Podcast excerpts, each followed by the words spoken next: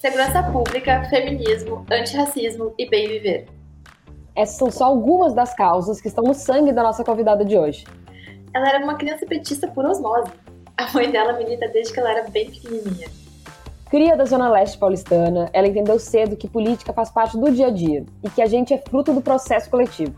E aí deu no que deu, né? Uma mulher forte, guerreira e muito consciente do poder das políticas públicas. Da casa que eu moro hoje com a minha mãe é uma política de habitação, luta do movimento de moradia. Se hoje eu sou advogada e mestre em Direito Político Econômico, é porque os professores, os estudantes, o movimento negro lutou para que o ProUni existisse, para que as cotas existissem, para que a educação pública de qualidade existisse. Eu sou uma filha da educação pública da periferia. Tamires Sampaio é a convidada do Crianças Petistas de hoje.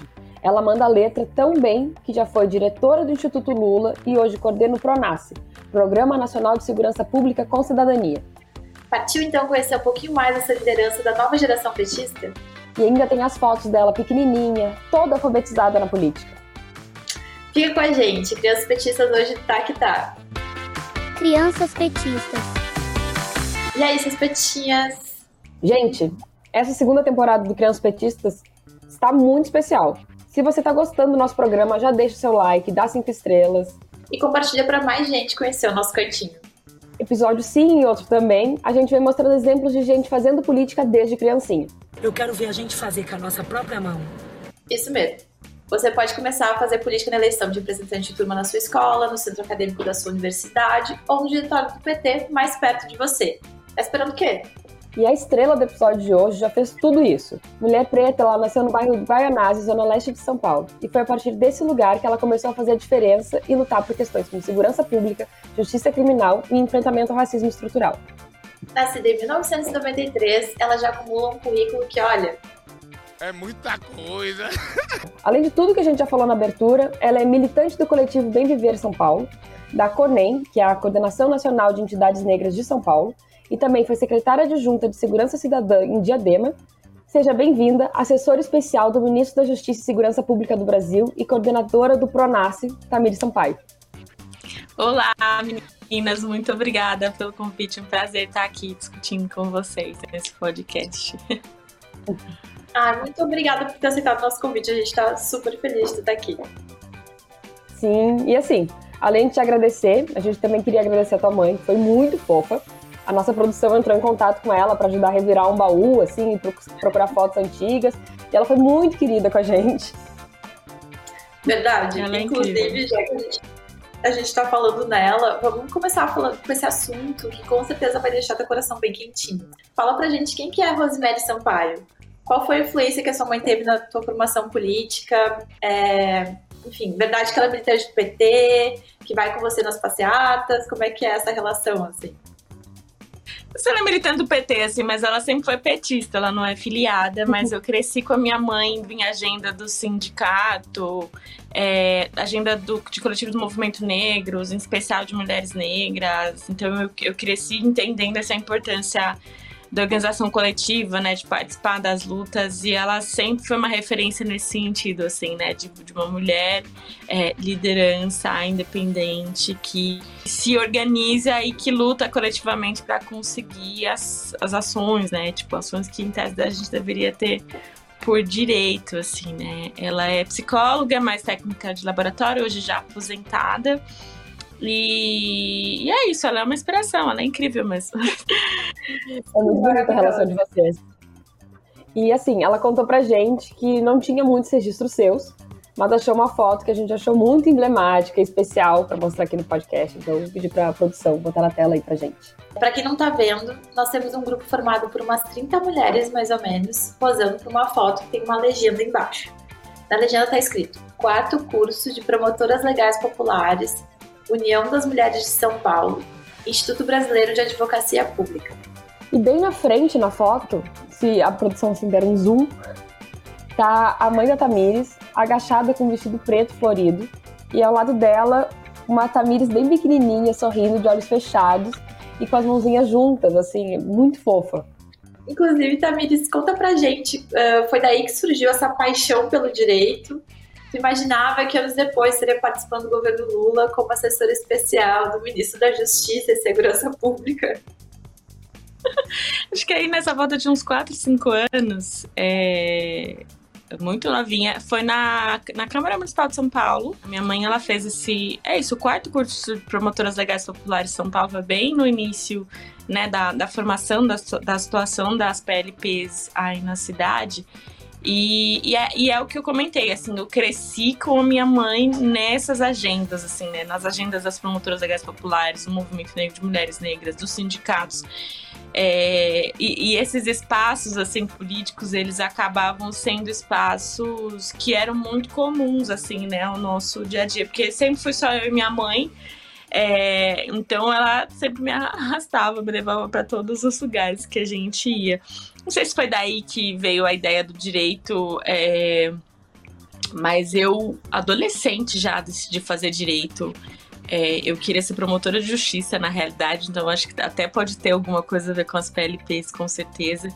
É, mas aí depois que eu entrei na graduação, é, graças ao ProUni, mais pra frente, lá em 2011, eu fui entendendo que eram outras agendas, assim, outras áreas que eu queria, na realidade, desbravar. Segurança pública, né, um dos pontos centrais de, de denúncia, né, e de formulação do movimento negro. E eu busquei me aprofundar mais nessa área para pensar como a gente consegue construir uma política de segurança que esteja baseado na defesa da vida, na garantia de direitos, né, e não na promoção da violência, especial contra a população negra, que é o que a gente assiste acontecer no Brasil até os dias de hoje, assim. Então é muito legal esse. Eu lembro eu não lembro das, das formações em si, né? Mas eu lembro que eu brincava muito na, na escada que tem na porque a Câmara Municipal de São Paulo, ela tem uma escada que é um caracol, assim, né?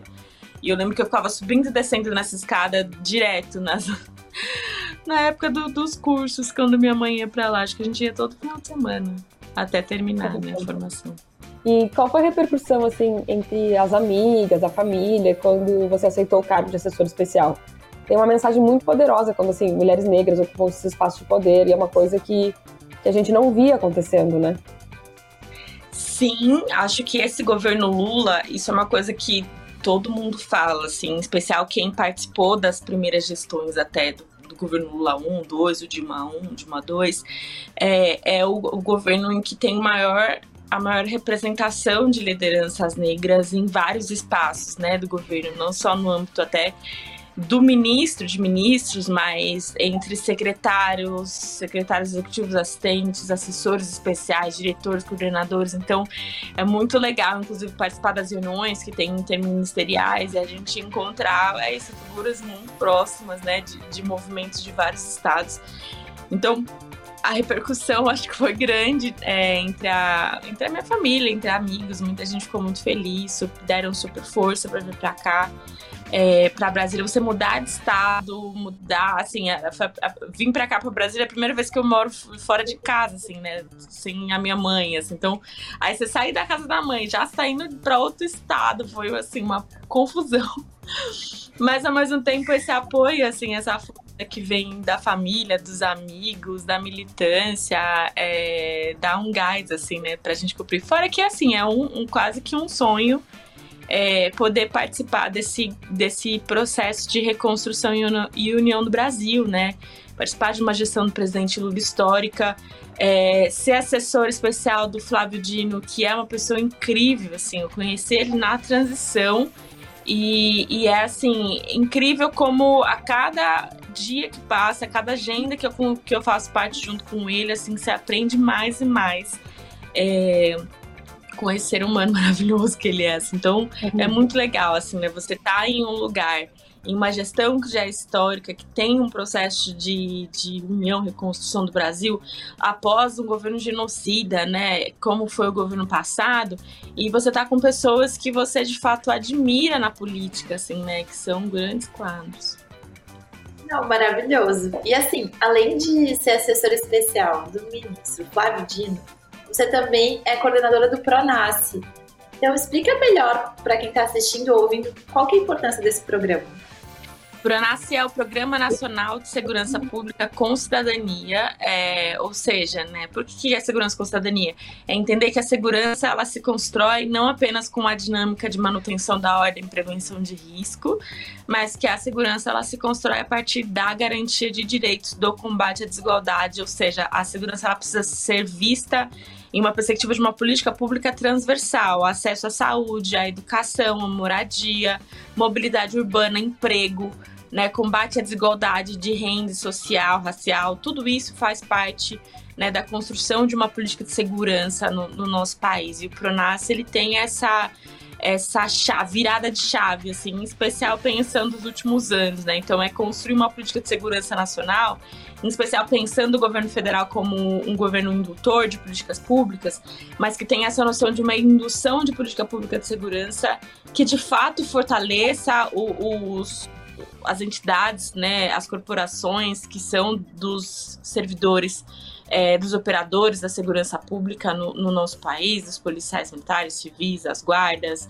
policiais federais, rodoviários federais, policiais penais, enfim, penais federais, é, toda corporação, né, do, do, que fazem parte do Sistema Único de Segurança Pública, seja com equipamento, seja com formação, seja com a, a, a valorização né, da, da profissão, da categoria, mas que também constrói agendas de, por exemplo, fortalecimento de coletivos de cultura nos territórios com alto índice de vulnerabilidade social, né, de uma agenda de construção de acesso à educação, acesso à justiça, também nesses territórios com alto índice de violência. Então a gente tem construir políticas de prevenção à violência, em especial contra as mulheres e contra a juventude negra então, tudo isso está na agenda né, desse, desse programa, que faz uma articulação né, que é coordenada pelo Ministério da Justiça e Segurança Pública, mas que também atua em, em parceria com o Ministério de Direitos Humanos e Cidadania, com o Ministério da Educação, com o Ministério da Saúde, com o Ministério da Cultura, da Igualdade Racial, das Mulheres, dos Povos Indígenas, das cidades, né? Então, desenvolvimento social, combate à fome, enfim, com um conjunto de ministérios da esplanada, porque é isso, assim, entende a segurança como transversal, né, a todas as áreas. E assim, mudando um pouquinho de assunto, é, a gente precisa falar de uma outra foto que apareceu aqui, e que eu não sei nem o que dizer, assim, só sentir se a produção puder colocar na tela pra gente. Sério, assim, simplesmente quebramos a internet.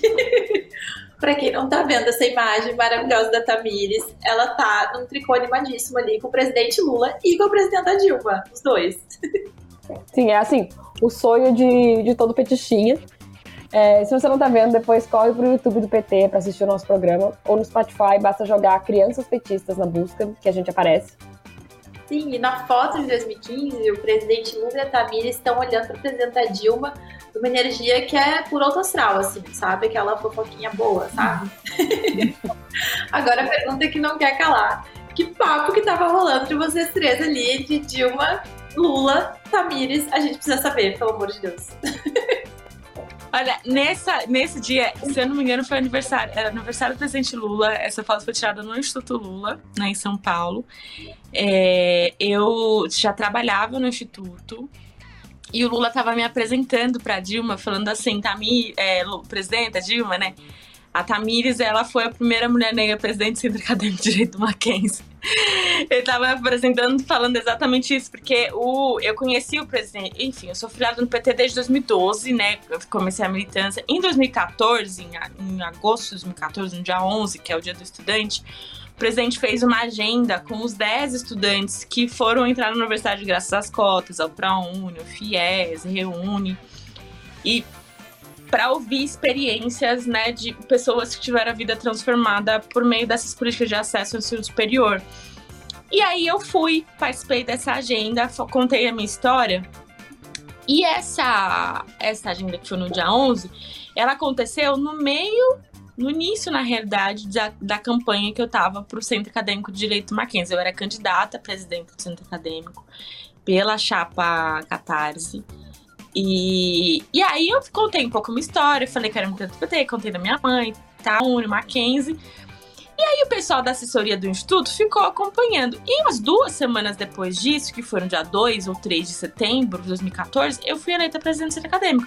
E eu fui a primeira mulher negra para unista presidente, primeira pessoa negra, na realidade, acho que quinta mulher é, eleita presidente do centro acadêmico no Mackenzie, que é uma universidade super é, tradicional, elitista de São Paulo, historicamente, né, é vista numa perspectiva conservadora.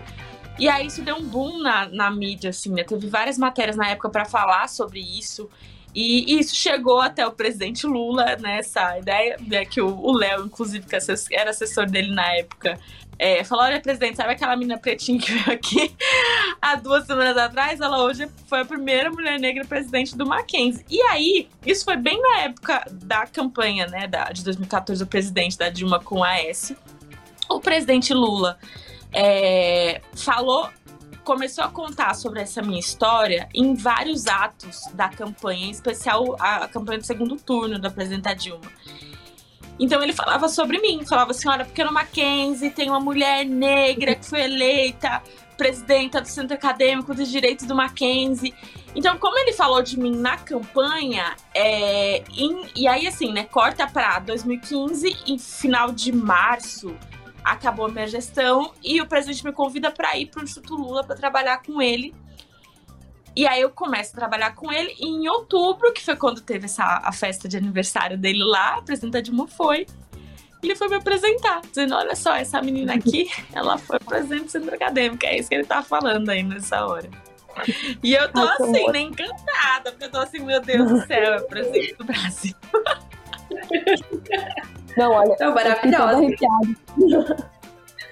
É, Também. Bom, lindo, lindo. É, a gente tá chegando, infelizmente, ao fim desse primeiro bloco, mas assim, tanta coisa para falar ainda. É, tu fica com a gente mais um pouquinho, Tamires? Fico, bora lá. Enquanto isso, quadro rolante na tela. Veículos inegavelmente petistas. E o VIP está de volta com um flagrante vintage mandado pela administradora do fã-clube da Janja e do presidente Lula, a página arroba janlu13 com um underline. É, todos preparados para esse momento? Na tela, por favor, produção. Cadete da imagem adverte a foto dos anos 80. Cadete, gente, para você que é jovem, não viu essa fase, não lembra desse carro icônico, ele é o modelo das antigas. A gente é cringe, mas a gente é um cringe legal, tá? Eu adoro esse momento. Tradução intergeracional. É assim, mas tem mais.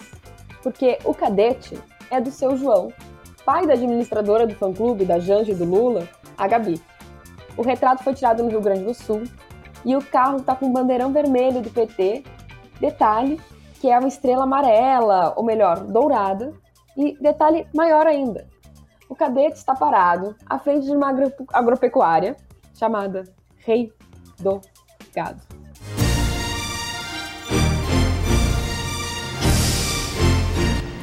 Isso que eu chamo de ver a militância petista construindo pontes com o pessoal do agro, né? Só por isso, o carro do pai da administradora da página, Jean Lu, merece selo de veículos inegavelmente petistas. Crianças petistas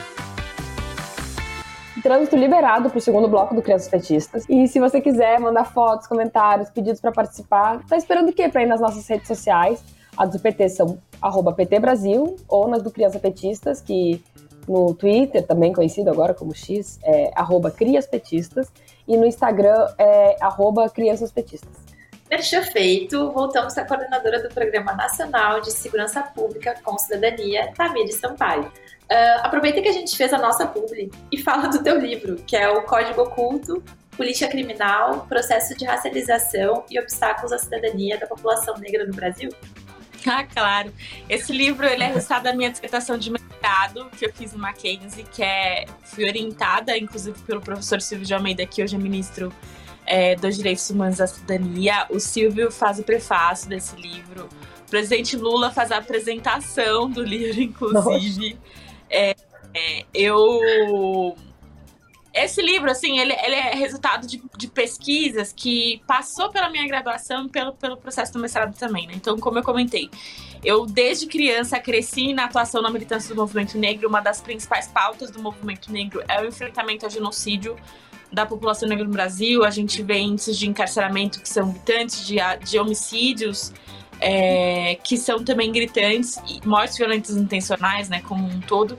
E aí, quando eu entrei na faculdade pelo ProUni, eu busquei tentar pensar assim, putz, como que eu consigo, a partir do direito, é, pesquisar ou construir ações que podem combater esse processo, né, de genocídio. E aí eu comecei a pesquisar sobre genocídio da população negra, sobre política criminal, sistema de justiça criminal como um todo, sobre a relação do racismo com o sistema de justiça criminal, relação do racismo estrutural com a segurança pública no Brasil.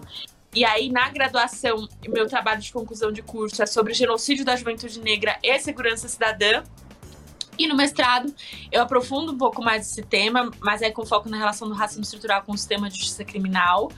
E falo também um pouco sobre genocídio da população negra como um todo, e aí trago essa relação do genocídio com o debate da necropolítica, do BEM, inclusive que depois, na sequência, durante a pandemia, explodiu é, é, essa temática né, é, é do genocídio da necropolítica no Brasil por conta do, do, da pandemia, mas também pela forma como o governo passado lidou com esse processo né, como um todo. E no final eu abordo esse debate da segurança cidadã, né? Segurança com cidadania, né? Sobre como a gente pode mudar o paradigma da segurança pública, a importância de mudar essa, essa orientação do que significa segurança pública no Brasil, de como é que se produz política de segurança pública.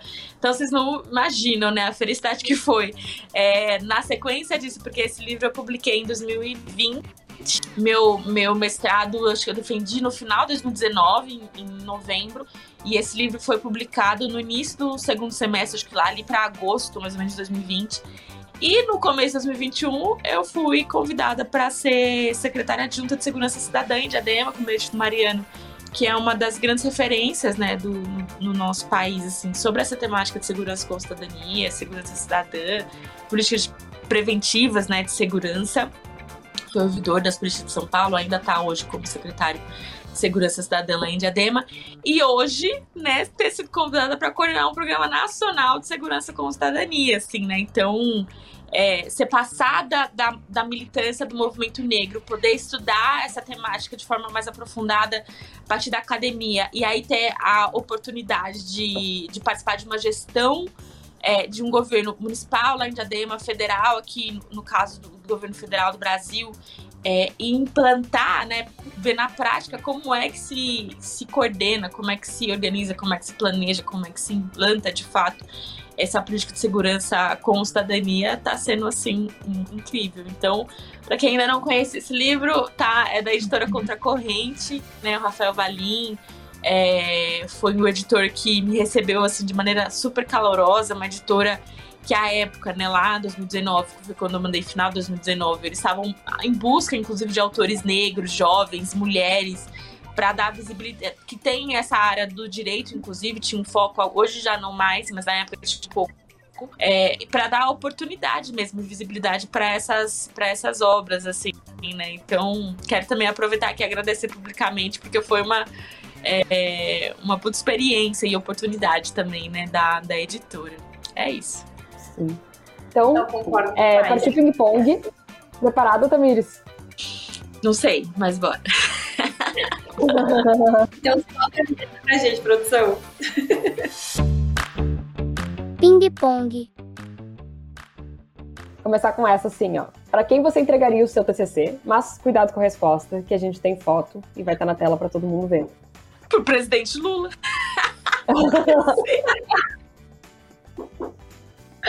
ai, ai, maravilhosa. E se você tivesse que escolher alguém do PT para ser aquela pessoa que você pede emprestado no caderno com as anotações da aula, quem seria? Vocês têm foto? Não, não, não. Só tinha foto do Lula. Fica tranquila. Ah, Essa bom, é na imaginação. Maia. A Maia, que é uma, é uma companheira militante do BT, que eu milito já há 11 anos com ela no grupo. Eu acho que é dela, já peguei um monte de vezes papel. Dá pra gente o nome de três lideranças petistas que você juntaria para formar um centro acadêmico. O Lula, a Benedita da Silva É, é que esses dois são unanimidade. Ou a Dilma, né? É isso.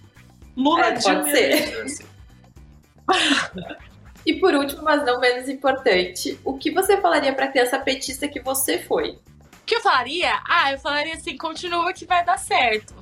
Vai ser o caos, a confusão, mas assim, tá dando certo. Aquela coisa, a gente vai passar por muitas provações coletivas juntas, mas vai dar tudo indo certo no meio do caminho. É, Bom, Tamiri Sampaio, assessora especial do Ministro da Justiça e Segurança Pública do Brasil e coordenadora do Programa Nacional de Segurança Pública e Cidadania, muito obrigada por participar do nosso programa. Aproveita e deixa aquela mensagem final para quem está nos acompanhando, por favor. Ah, eu quero só agradecer mesmo o convite de fazer esse bate-papo com vocês. Foi muito legal participar. É, ter algumas lembranças, né, de, de fotos de momentos da infância. E é isso. Agradecer. Um beijo e até a próxima. Beijo, muito obrigada Muito por estar obrigada, com a gente. Bom trabalho aí, boa sorte. É com esse espírito que a gente chama o nosso próximo quadro, Escrito nas Estrelas. Roda a vinheta. Escrito nas estrelas. Inscrito nas estrelas. Um momento em que a gente lê comentários, sugestões, perguntas, cartas que vocês nos mandam. Sério, gente, muito obrigada. E como a nossa convidada foi a Tamiri Sampaio, a gente começa com uma cartinha que ela recebeu. Na tela para todo mundo ver, gente. É uma cartinha publicada nas redes da Tamiri em 2016. Ah, foi escrita com caneta azul em papel pautado. O detalhe é que a letra começa menorzinha e vai se expandindo, como se o carinho fosse ganhando espaço. Uma lindeza, eu vou ler uns trechos, tá? Oi, Tami. Parabéns, Tamires. Eu amo muito você. Você ensina a gente a gostar do nosso cabelo, a gente a não ser racista. Eu amo seu tom de pele. Eu não gosto muito do PT. Mas, só porque você gosta, eu também vou gostar. É isso, Tamires, formando a nossa nova geração. Detalhe que essas lindas reservaram 10 linhas para escrever gigantesco. Tamires, eu te amo. Maravilhosa! E como já é tradição, vamos para alguns, apenas alguns, dos comentários que rolaram com o papo com a vereadora Bia Caminha. Na tela para todo mundo ver. O comentário da Maria. Que não sou eu, outra Maria. A Maria diz: Olá, galera, gostaria de parabenizar todos e todas as jovens que eu acabei de ouvir. Surpresa por tanta lucidez. Quando conheci Belém, em outubro de 1969, Belém era linda, o povo doce como as mangas que catei nas ruas. Ruas enormes, tanto quanto a distância social. Continuem lendo. Obrigada, Maria. Pode deixar que a gente vai continuar lendo os comentários e atuando para que essas distâncias sociais diminuam. Combate a desigualdade agora e sempre. O próximo comentário na tela é da Josi Gomes. E esse vai direto ao ponto, assim. Domingo, dia de emoção. Adoro! É porque domingo é dia dos episódios novos do Crianças Petistas. Obrigada, Josi. A gente amou. E se você quiser participar, lembra, arroba Crianças Petistas no Instagram e no Facebook, ou arroba Crias Petistas no Twitter, ou X, se vocês estão chamando assim. E também pode mandar pelas redes sociais do PT, arroba PT Brasil. A gente se vê e se ouve no próximo Crianças Petistas. Com Bela Brojosa no domingo, às 17 horas, e com muita emoção, tá? Beijo, gente! Beijo, gente! Crianças petistas. Seja bem-vinda, assessora especial do ministro da Só por isso, o carro do pai da administradora da página, João Lu, merece o selo de veículos inegavelmente. Opa.